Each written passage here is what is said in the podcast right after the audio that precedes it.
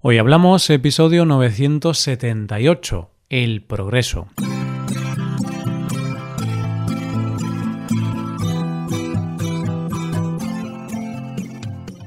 Bienvenido a Hoy Hablamos, el podcast para aprender español cada día.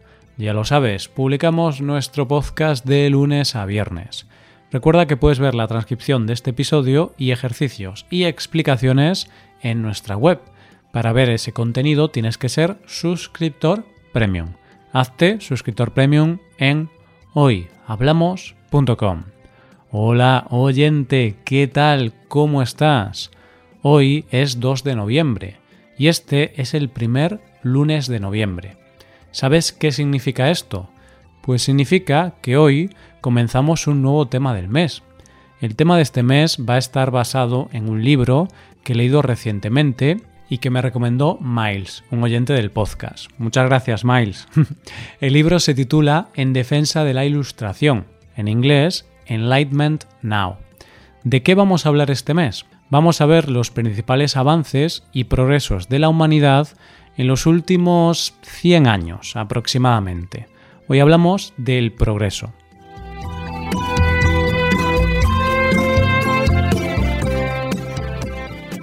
Si tuvieras que elegir un momento de la historia para nacer y no supieras de antemano quién serías, si no supieras si ibas a nacer en una familia rica o en una familia pobre, ni en qué país nacerías, ni si ibas a ser hombre o mujer.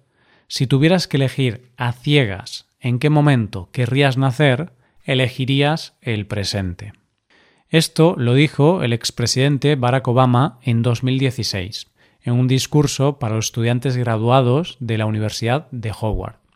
En ese discurso, Obama dijo que Estados Unidos y el mundo era en ese momento un sitio mejor que el Estados Unidos del pasado, de cuando se graduó él.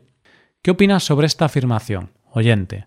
¿Estás de acuerdo con que el mundo es ahora un sitio mejor que el mundo de hace 40 o 50 años?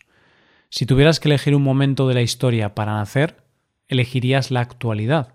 Por supuesto, Obama hizo esta afirmación en 2016, cuando no había esta pandemia mundial. Ahora mismo, quizá esa afirmación no sería cierta, ¿verdad? Vivimos en un mundo asolado por una pandemia mundial, con hospitales colapsados, la economía paralizada y miles de muertos cada día por coronavirus. ¿Quién querría vivir en un mundo así? Bien, curiosamente, a pesar de la terrible crisis que estamos viviendo en este momento, este mes vamos a hablar de que hay motivos para ser optimistas, hay motivos para la esperanza y realmente tenemos muchos motivos por los que dar las gracias de vivir en el 2020 y de haber nacido en esta época y no en una anterior. Podéis llamarme iluso y decir que no estoy siendo consciente de la realidad en la que vivimos. Quizás sea demasiado optimista, Puede ser verdad. Pero no voy a ser un optimista irracional. No voy a hablar solo desde la emoción o el sentimiento, sino que durante este mes vamos a estudiar y analizar diferentes datos y estadísticas que apoyan este optimismo que tengo. Datos que, si te paras a analizar, te hacen sentir bien por la humanidad y te obligan, de alguna manera, a sentirte muy agradecido por todo lo conseguido hasta ahora. En el mundo hemos hecho un inmenso progreso gracias a la ciencia, la razón y el humanismo. Curiosamente, eso choca con los titulares que podemos leer en la prensa. Cuando leemos un periódico, es habitual ver noticias sobre enfermedades, asesinatos, guerras, terrorismo. Si lees el periódico, parece que el mundo siempre tiene problemas y que nunca lograremos solucionarlos. Realmente parece que el mundo está hoy peor que antes. Pero, ¿sabes qué? Es lo contrario. El mundo no está peor que antes. El mundo no está igual que antes. El mundo está mucho mejor que antes. Nunca ha sido mejor en términos de salud, prosperidad, seguridad, libertad y muchas cosas más. En los últimos 50 o 100 años, la humanidad ha mejorado de forma drástica.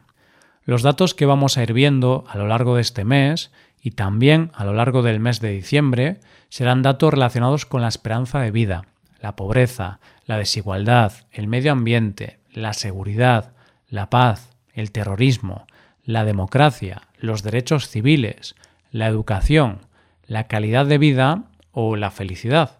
Para ir abriendo boca, voy a hablar de algunos datos que a mí me han sorprendido mucho y aunque más o menos los había escuchado alguna vez, nunca me había parado a analizarlos detenidamente. Porque ahora lo que pienso es, qué maravilla tener 26 años y vivir en el 2020.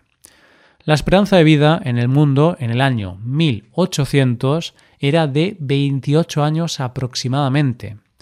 En el año 1900 era de 32 años. Esto significa que en 100 años solamente se aumentó la esperanza de vida en cuatro años. En cambio, observemos los siguientes 100 años. En el 1950, la esperanza de vida mundial subió hasta los 45 años. 50 años más tarde, en el año 2000, una persona vivía un promedio de 66 años.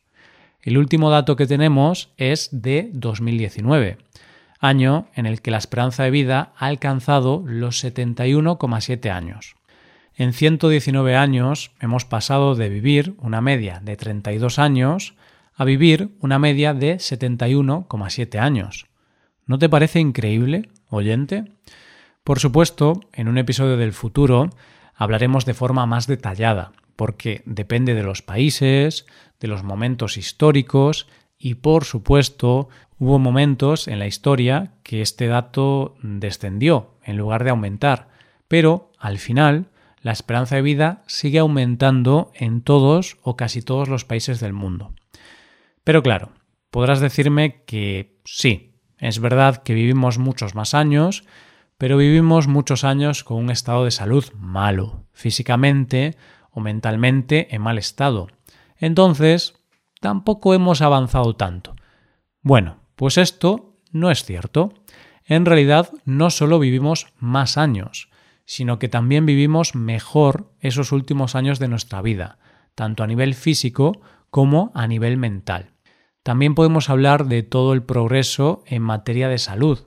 Además, es un tema de mucha actualidad, ya que estamos viendo una terrible pandemia mundial. Pero, oyente, yo solo pienso qué suerte tenemos de vivir esta pandemia en 2020 y no haber vivido, por ejemplo, la pandemia de la llamada gripe española de 1918, que es la que se suele usar para comparar con el coronavirus. Obviamente, que yo celebre esto no significa que haya que quitarle hierro al coronavirus. Es una enfermedad por la que mucha gente muere y es un asunto de mucha seriedad. Pero, gracias a todos los avances de los últimos 100 años, y gracias a las mejoras en salud, muchas menos personas mueren actualmente debido a enfermedades y pandemias. En el pasado, las enfermedades y pandemias mataban a muchísimas más personas, porque la sociedad no contaba con los medios, avances y tecnologías que tenemos ahora. Descubrimientos como la cloración del agua, las vacunas o la penicilina, por poner algunos ejemplos, han salvado millones de vidas. Algunos investigadores calculan que, hasta el momento, se han salvado unas 5.000 millones de vidas gracias a los diferentes descubrimientos relacionados con la salud. Gracias a los avances se han erradicado enfermedades como la viruela o la peste bovina, y otras muchas enfermedades se han reducido mucho y están cerca de ser erradicadas. Y relacionado con la salud, también podemos hablar de la mortalidad infantil. En el mundo, en el pasado, más del 20% de los niños fallecían antes de cumplir los 5 años. Estos son datos del año 1950. En el año 2017, esa cifra se había reducido hasta el 4%.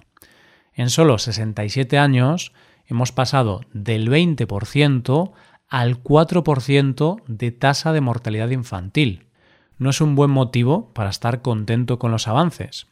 También otro tema importante para el bienestar humano y para el desarrollo es la riqueza, el dinero que tenemos para poder pagar nuestra casa, la comida y nuestras necesidades básicas.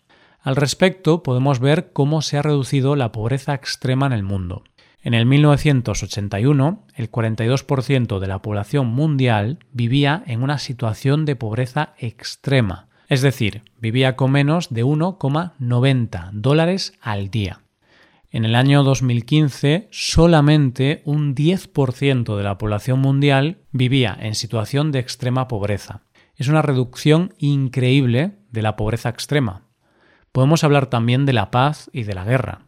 Todos sabemos que el siglo XX tuvo dos guerras mundiales muy sangrientas, pero también tuvo otras tantas guerras que provocaron millones de muertos. Por suerte, la tendencia bélica se está reduciendo. Está claro que sigue habiendo guerras y muertos por este tipo de conflictos. Y de hecho, debido a las últimas guerras, sobre todo la guerra en Siria, el número de fallecidos por guerras ha aumentado en los últimos años. Pero si lo vemos desde una perspectiva a largo plazo, desde el final de la Segunda Guerra Mundial, las muertes por conflictos bélicos se han reducido y el número de guerras también.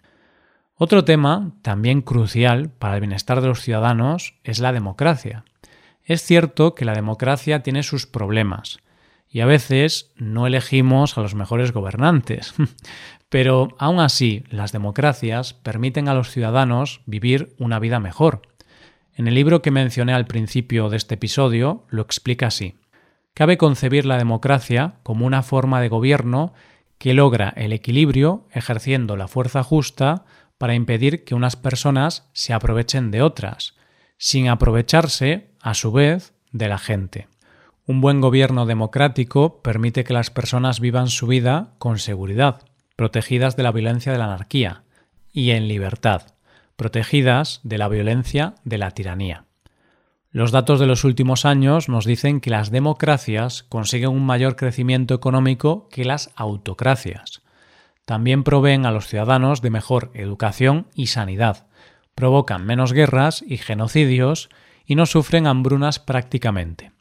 Por eso podemos concluir que generalmente es mejor vivir en una democracia que en cualquier otra forma de gobierno, y aquí tenemos los datos interesantes.